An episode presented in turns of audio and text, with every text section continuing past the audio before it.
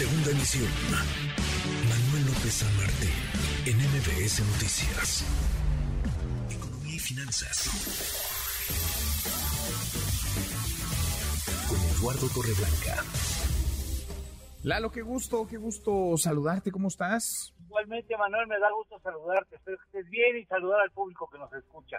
Muy, muy buenas tardes, Lalo. La gasolina, los precios de la gasolina y los enormes subsidios que estos han tenido, que ha habido para los combustibles y el impacto que generan en el gobierno, en las finanzas del gobierno federal, Lalo.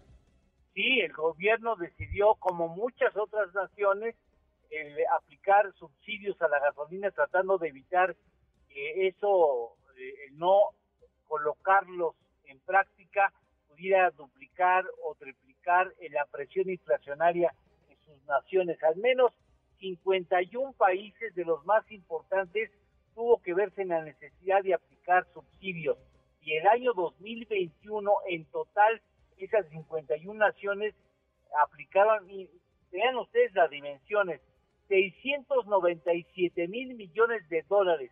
Eso fue lo que invirtieron 51 gobiernos en el mundo para mantener el nivel adecuado las gasolinas y los carburantes, los combustibles, los gases, para tratar de evitar que la economía tuviera que experimentar una inflación mucho mayor. El gobierno de México, por supuesto, fue una de esas 51 naciones.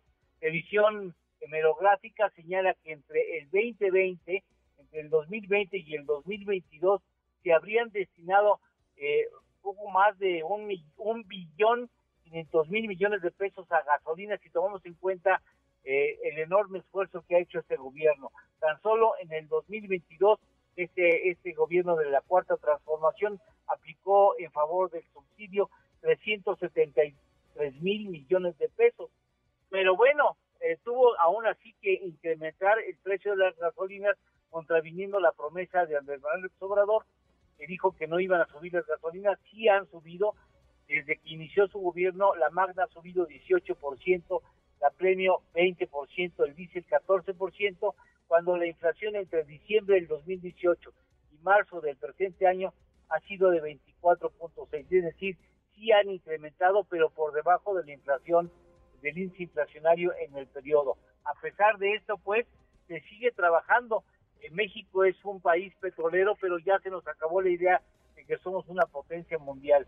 En 1938 al 2022, Manuel, en 84 años, el diferencial entre el precio de las gasolinas entre Estados Unidos y México ha sido superior en Estados Unidos en 48 años.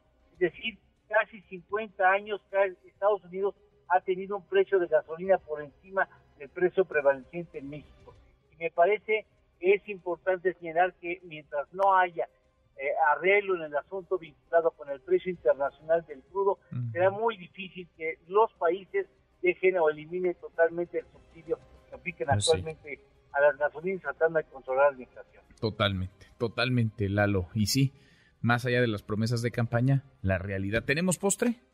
Claro que sí. Mira, en 1970 el precio del litro de gasolina era en términos de dólar de 5 centavos, 5 centavos de dólar el litro de gasolina en México. ¿sí? Hoy es más, eh, un, poco más de un dólar un litro de gasolina para que vean cuál ha sido la diferencia. Mira, cómo, cómo hemos cambiado, qué tiempos aquellos y qué precios esos. Abrazo grande, Lalo. Gracias, Manuel. Cuídate. Buenas tardes y buen provecho. Igualmente, muy buenas tardes.